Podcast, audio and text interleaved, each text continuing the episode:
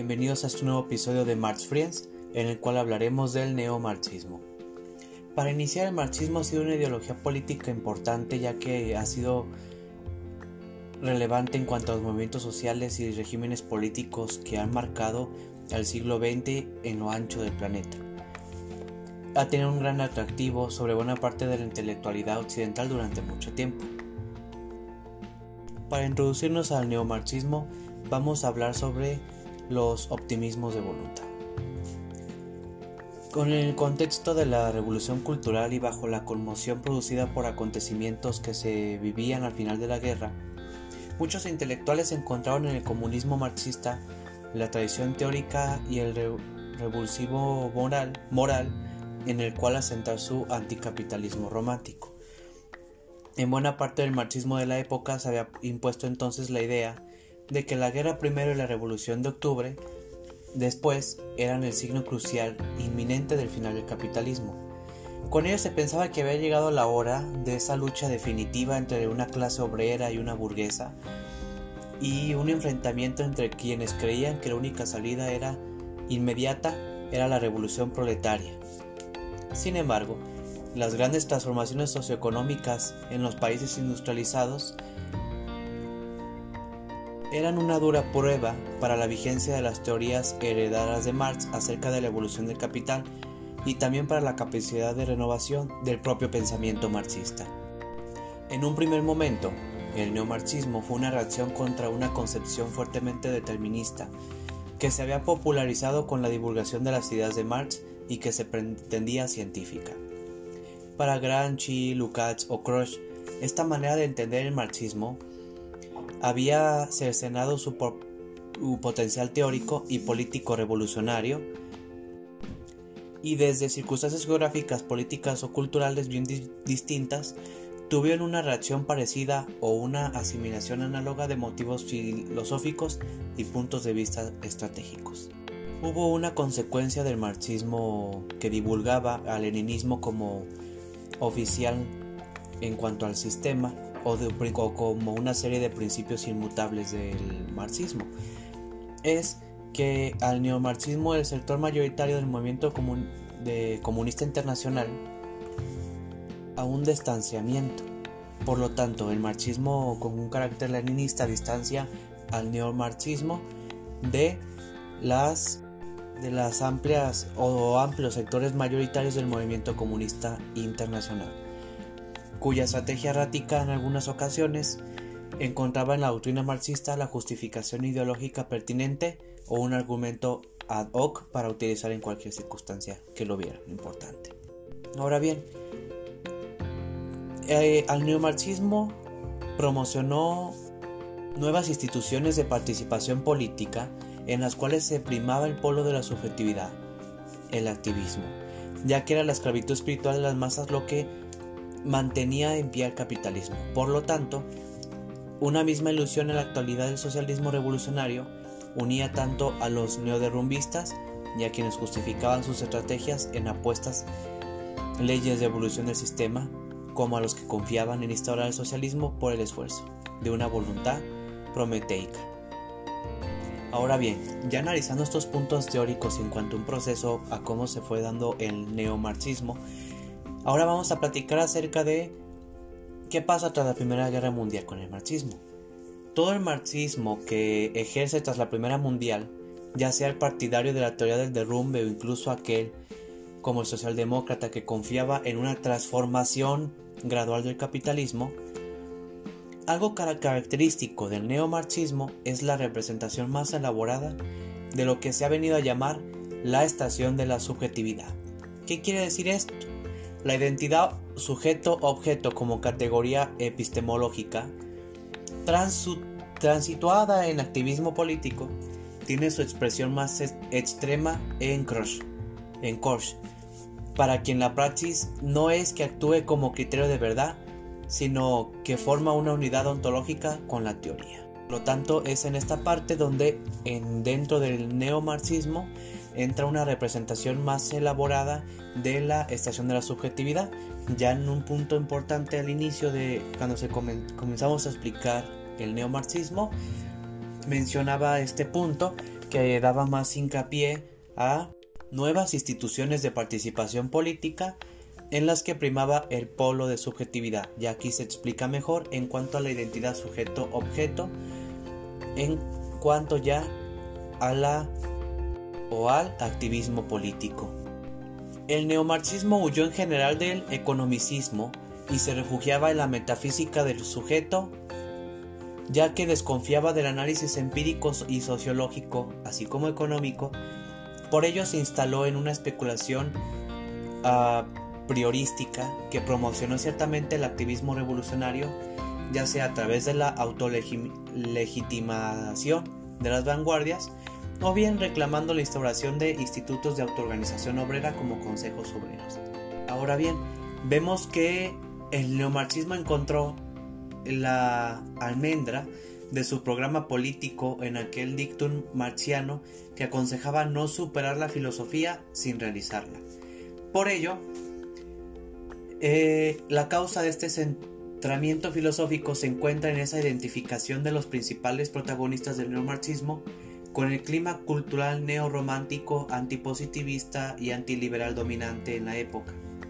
Otro punto importante es el aislamiento político progresivo de los marxistas críticos. Un principio básico de esta reconstrucción del marxismo como filosofía, presentando además como exigencia el postulado anterior, es el de su autonomía en relación con otras tradiciones filosóficas y fue Gramsci quien, recogiendo una herencia inaugurada por la Briola, expresaba de un modo categórico esta pretensión de novedad e independencia del marxismo. Textualmente decía, en el orden teórico, la filosofía de la praxis no se comprende ni se reduce a ninguna otra filosofía. No solo es original en cuanto supera las filosofías precedentes, sino especialmente en cuanto que abre un camino completamente nuevo. Esto es, renueva de modo de cabo a rabo el modo de concebir la filosofía misma. Vemos pues aquí cómo Gramsci explica este nuevo carácter autónomo, este carácter especial del marxismo como filosofía autónoma. Más allá de todas las las tradiciones filosóficas, el marxismo tiene un carácter especial y aquí lo explica en torno a la praxis, que no se reduce a ninguna otra filosofía menor. Otro punto importante del neomarxismo es que dedicó buena parte de su inventiva a determinar las condiciones de sí mismo como conocimiento. Y dejó tal impronta sobre sus herederos intelectuales que a partir de entonces casi todo el marxismo occidental se ha esforzado exclusivamente en dar vueltas de noria sobre dicha cuestión, determinando por, determinando por ser un marxismo más escorado a la epistemología que a la teoría política. Algo curioso del neomarxismo es que no se limita a ser una teoría de la revolución, sino que se ha presentado como un descubrimiento de profundos lazos e interconexiones conflictivas, así como iluminación de dimensiones ocultas y perspectivas ignoradas de la realidad social que la ciencia y la teoría del uso ignoraban o escamoteaban. Esto debido ya a su nuevo carácter científico, a su mayor profundidad, ya que no trataba de huir de la filosofía, sino hacer la filosofía para superarla. Pero surge una pregunta, ¿cuáles eran las cuestiones de interés para el neomarxismo? Pues estas fueron las cuestiones del método y de la organización. Ya que sin duda en ese contexto la, convicción era que se libraba una batalla definitiva y el asalto final era importante, lo cual empujaba a pensar que todo era cuestión de conciencia o de maniobra. De ahí que las formas de la organización del proletariado y la función de los intelectuales sean preocupaciones preferentes que laten tras las palabras de este neomarxismo. Ahora analizaremos la Viena Roja entre el comunismo y la socialdemocracia. Aquí entraremos al austromarxismo. Este estuvo presente renuente a interpretar el marxismo desde un doctrinalismo excluyente. Muchos de los análisis del automarxismo, austromarxismo, venían a converger con las sugerencias heredadas de la polémica del revisionismo. ¿Qué hacía esto? ¿O a qué se dedicaba esta variante del marxismo? Pues simplemente se dedicó buena, dedicó buena parte de su esfuerzo a argumentar las excelencias del marxismo como un saber político. Y tenía como finalidad el intentar probar que el socialismo marxista desarrollaba de un modo más real y radical los valores de la tradición ilustrada, proponiéndose universalizar la implantación de los mismos. El astromarxismo, por tanto, se proponía afrontar la conversión del marxismo en una ciencia. Ensayó un verdadero tercer camino entre la democracia sin calidad y la social de la democracia de la República de Weimar y del modelo leninista. Eso en su contexto histórico. Pero sintetizadamente, ¿en qué se puede resumir el programa del austromarxismo? Simplemente en una combinación de democracia política y de democracia social. Mientras a la democracia política la organiza el Estado, a la democracia social la organiza o la constituye las organizaciones sindicales y de consumo, por las organizaciones profesionales de empleados y técnicos y por las cooperativas campesinas, organizando a los trabajadores de acuerdo con su situación y función en un proceso productivo.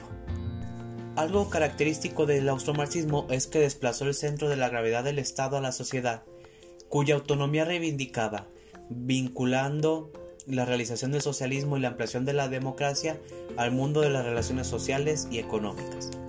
Por lo tanto, el austromarxismo se aferró al compromiso secular del marxismo con el sector obrero industrial. Ya casi finalizando, analizaremos ahora a, a Gramsci. Este autor, ¿qué pasa con este autor, con este personaje que ya lo mencionamos vamos brevemente?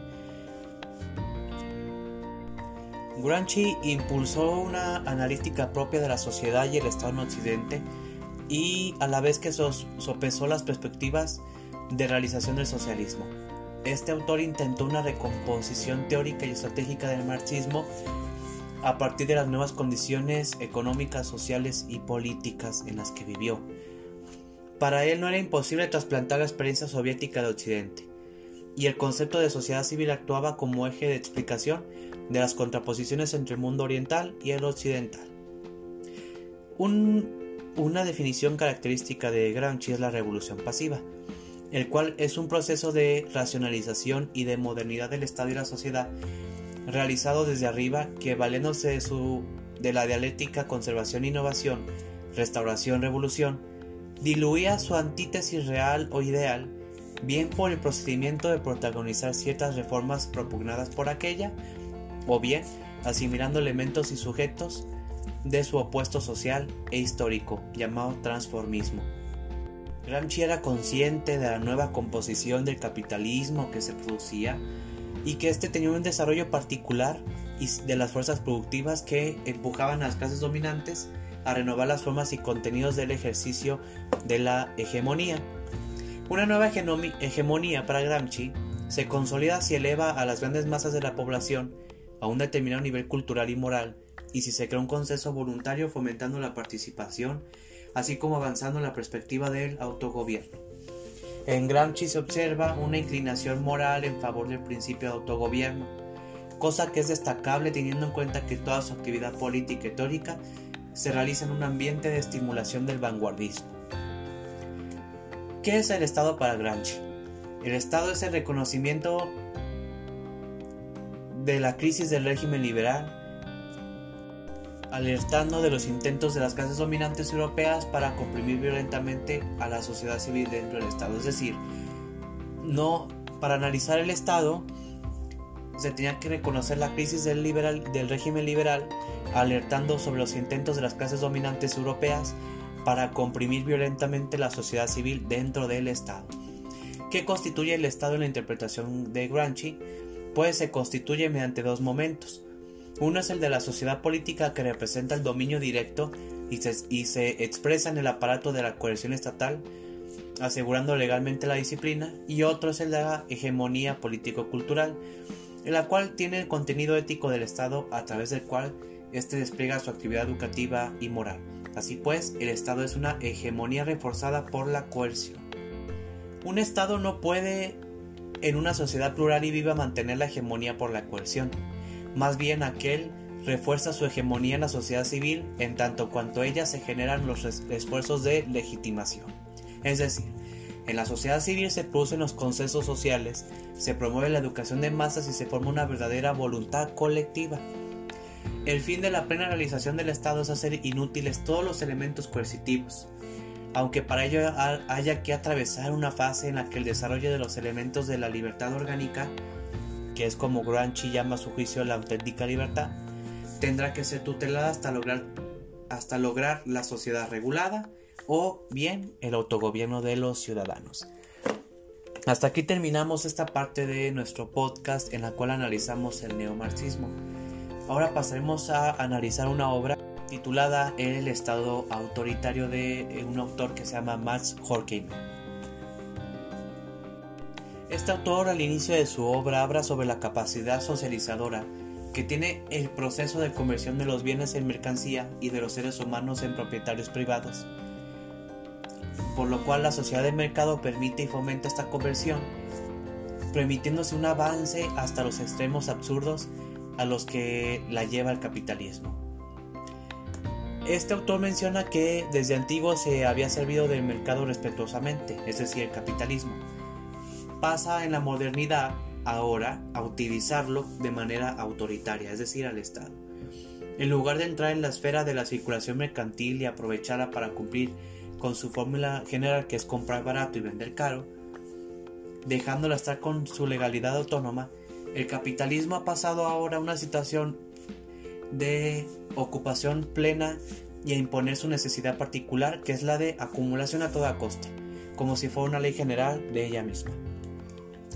Nuestro autor comienza hablándonos de varios puntos importantes de su obra. Una de ellas es que los primeros estados de la sociedad moderna, o sea, que se dan en sí misma en sus orígenes, retoman y refuncionalizan a su manera el viejo aparato autoritario de los estados premodernos. Su autoritarismo no es moderno aún, ya que según nuestro autor el Estado autoritario propiamente moderno aparece con la Revolución Francesa y lo hace paradójicamente como resultado de una resistencia contra el autoritarismo capitalista de la sociedad. Con el siglo XX el mundo entra en una fase de época moderna en la que se caracteriza, por una alteración sustancial del modo en que la en que la reproducción capitalista de la riqueza social afecta al conjunto de la vida humana. En efecto, según el autor, la omnipotencia del capital ha dado al traste no solo el liberalismo económico, sino con toda la esfera de la circulación mercantil, sobre la cual se levantaba el escenario de la política y del que desplegaba la ilusión del gobierno democrático.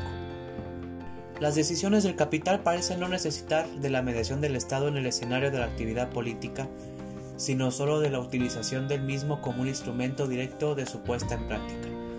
Por lo tanto, el Estado es despedido de su función instauradora de un encuentro en el vaivén de presiones ejercidas en un sentido por el capital y en otro por la sociedad, y se encarga ahora de imponer incuestionadamente las las primeras sobre las segundas, sea por las buenas mediante una política demagógica o por las malas sirviéndose de la represión.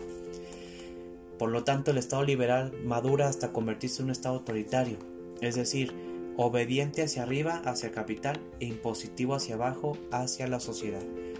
Es decir, por un lado el Estado tenía una función instauradora, tenía un estado importante en la sociedad, pero ahora con el, desarrollo del capitalismo, con el paso del tiempo, eh, el Estado se encarga de imponer su, su poder, sea por las buenas usando una política demagógica o por las malas mediante la represión. Por lo tanto, nuestro autor dice, ok, el Estado liberal se convierte en un Estado autoritario. Obedece hacia arriba, pero hacia abajo es impositivo, es decir, se convierte en un aparato burgués, pero en un nivel nunca visto eh, más grande debido al desarrollo mayor del capitalismo. La burguesía misma llega a ser despedida en ocasiones, y algunos que no han sido expulsados al proletariado o a la masa de desempleados caen en la dependencia de, las grandes, de los grandes trusts o del Estado. La relación capitalista no queda suprimida, sino que más bien es llevada a su extremo, es como mencionaba en el punto del Estado burgués, que se convierte en autoritarios abajo pero obediente hacia arriba, porque es un Estado que sirve solamente para las funciones de la burguesía. Bueno, con eso terminamos este nuestro podcast. Espero haya sido de su agrado para entender estos puntos importantes de el estado autoritario en nuestro autor Jorge Mer, así como el neomarxismo, ver cómo evolucionó el marxismo a un carácter de, de una mayoría filosófica, ya no huyendo o no huyendo de la ciencia, superándola solamente, sino haciendo primero la filosofía para superar a la filosofía misma. Es muy importante esto y espero que se haya tenido una buena comprensión de estas ideas. Pero estas ideas no sirven de nada si no nos ayudan a comprender el estado de, la, de nuestra actualidad. ¿Es verdaderamente el estado obediente arriba impositivo hacia abajo? ¿Crees que el capitalismo ha sido llevado a extremos? ¿En qué carácter se encuentra el marxismo en la actualidad? ¿Crees que siga teniendo el mismo carácter científico? ¿O hacia dónde se puede dirigir?